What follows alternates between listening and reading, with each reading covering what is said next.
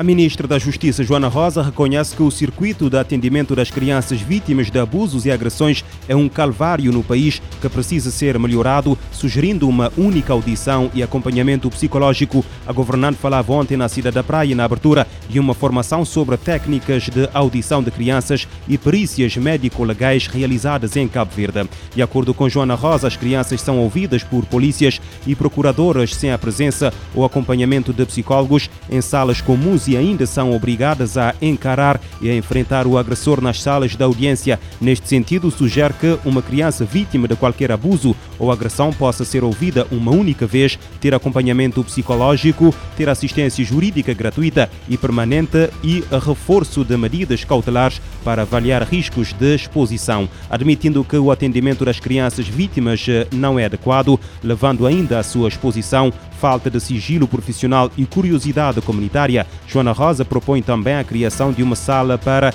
o reconhecimento das vítimas com segurança e a Procuradoria-Geral da República decidiu entregar o processo de investigação das crianças desaparecidas ao Departamento Central da Investigação Criminal do Ministério Público. O objetivo é acelerar as investigações, tendo em conta que o departamento que agora vai liderar o processo tem magistrados com menos pendências e com maior experiência. Quem o diz é o Procurador-Geral da República, Luís Landim. O problema que acontece às vezes, vocês vão passar de magistrado a magistrado, mas com a pendência que têm, tendência natural é dar mais atenção aos processos mais fáceis, pode ser mais fácil.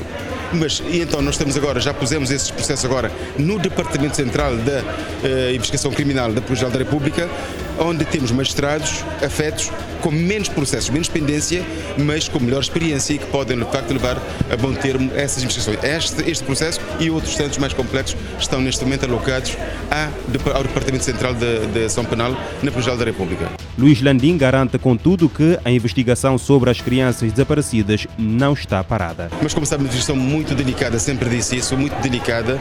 Eu acredito que possamos chegar a um bom termo, mas não posso avançar muito. O tal segredo da justiça, portanto, isto vincula, eh, porque às vezes trazer para fora eh, assuntos nacionais com investigação pode cumprir toda a investigação porque é bom dizer de forma clara, entender o que é isto agora o segredo da justiça. Não faz sentido, portanto, que as pessoas de fora, sabendo o que se vai fazer, que já se fez, o que está a fazer, claro que o suspeito, previne-se melhor, não irá colaborar de forma nenhuma com a justiça. É daí a consagração legal do segredo da justiça. Portanto, não posso avançar muito nesse sentido, mas está-se a avançar com esse processo. Desde fevereiro de 2018, duas crianças, Clarice Mendes Nina e Sandro Mendes Filu, encontram-se desaparecidas e o país não sabe do paradeiro destes menores. Encontra-se também pendente o caso da jovem Dina Jandir Robalo Lopes Soares, que deixou a casa em Achada Grande Frente na praia, alegando que ia levar o bebê para o controlo no PMI na fazenda.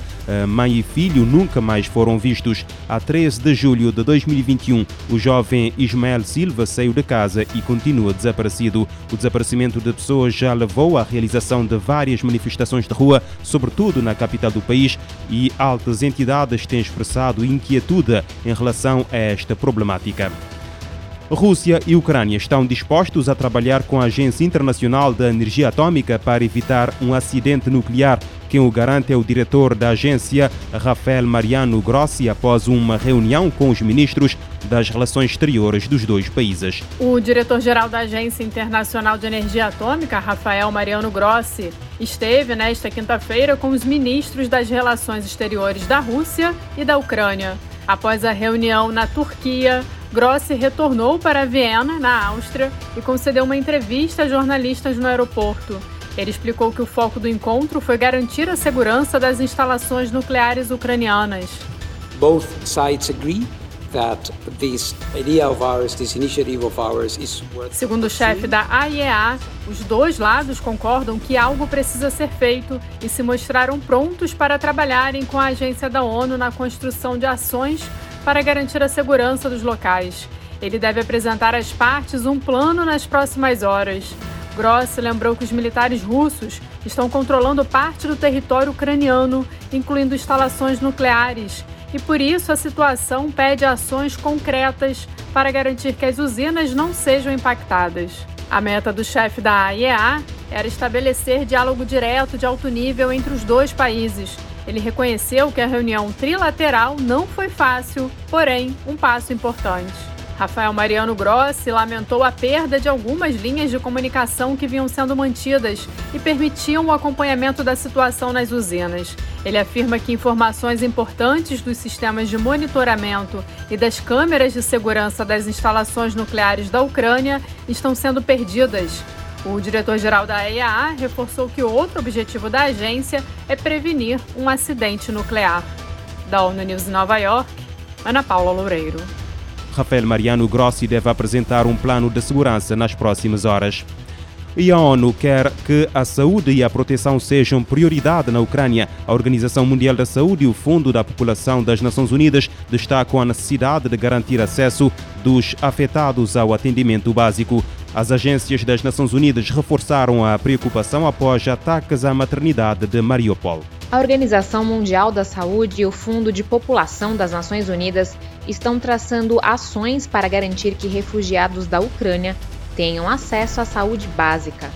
Após os ataques a uma maternidade em Mariupol, cresce a preocupação com cerca de 80 mil mulheres que devem entrar em trabalho de parto nos próximos três meses. O UNFPA pede prioridade ao grupo em meio ao difícil acesso aos hospitais e à destruição de infraestruturas civis. Para a diretora executiva do UNFPA, Natália Canem, o bombardeio da maternidade é um ato flagrante, transformando berços em sepulturas em um instante. Ela condenou o que chamou de desprezo pelo direito internacional humanitário e pela proteção de civis inocentes. A representante da agência também afirmou que bombardear bebês, crianças, gestantes e equipes de saúde é um ato de crueldade e sem justificativa. A OMS também está trabalhando com outros países europeus para fortalecer a capacidade do sistema hospitalar e acomodar os refugiados. Da ONU News em Nova York, Mayra Lopes. A Rússia lançou na madrugada de 24 de fevereiro uma ofensiva militar na Ucrânia que causou pelo menos 516 mortos e mais de 900 feridos entre a população civil e provocou a fuga de mais de uh, eh, 2 milhões de pessoas para os países vizinhos, segundo os mais recentes dados da ONU. A invasão russa foi condenada pela generalidade da comunidade internacional, que respondeu com o envio de armamento para a Ucrânia e o reforço de sanções econômicas a Moscovo terminou na quarta-feira o julgamento do caso do padre Amel, degolado em plena igreja em 2016, no norte de França. Os réus acusados de quadrilha terrorista uh, foram condenados com penas que vão de 8 a 13 anos de prisão. O julgamento aconteceu seis anos depois do padre Jacques Chamel, de 85 anos, ter sido morto por dois jihadistas dentro da sua igreja quando celebrava a missa 26 de julho de 2016. Os dois atacantes de 19 anos foram abatidos pela polícia à saída da igreja. Entrevistada por Miguel Martins, Felicidade de Barros, paroquiana portuguesa de Saint-Étienne eh, de Rouvray, testemunha o estado de espírito com que a sentença foi vivida no local. Era o meu professor e era o padre da minha franquia. As pessoas, ao princípio, ficaram muito revoltadas com a situação e eram muito contra as pessoas que fizeram isso, as famílias e tudo. Mas agora chegamos a uma época que o pessoal o que queria era o julgamento, era ver se realmente essas pessoas eram castigadas. Agora a igreja até está aberta todos os dias, está lá uma fotografia do Padre Amelo e muitas mesmo pessoas do estrangeiro vêm e vão visitar a igreja. E o povo agora já não tem medo, já não tem aquele receio, tinham medo de estar sozinhos dentro da igreja, mas agora não. Quando temos às vezes uma missa, aparece dois ou três pessoas que são contra esses rapazes que fizeram mal. São muçulmanos, mas vêm em solidariedade, não é? Vêm em solidariedade, é verdade. O que é que aconteceu à estátua de Nossa Senhora de Fátima? Existe sempre, foi partida um bocadinho só, a justiça pegou naquela coroa como prova mas a gente meteu outra. Mas a coroa ficou toda amassada e o altar também ficou todo picado porque eles com umas facas ficaram o altar. Só mudámos os tapetes, porque os tapetes estavam cheios de sangue, foram mudados e do resto não se mudou mais nada. Mudou-se a coroa da senhora, mas a senhora está lá e está sempre bonita, bem afiada e tudo.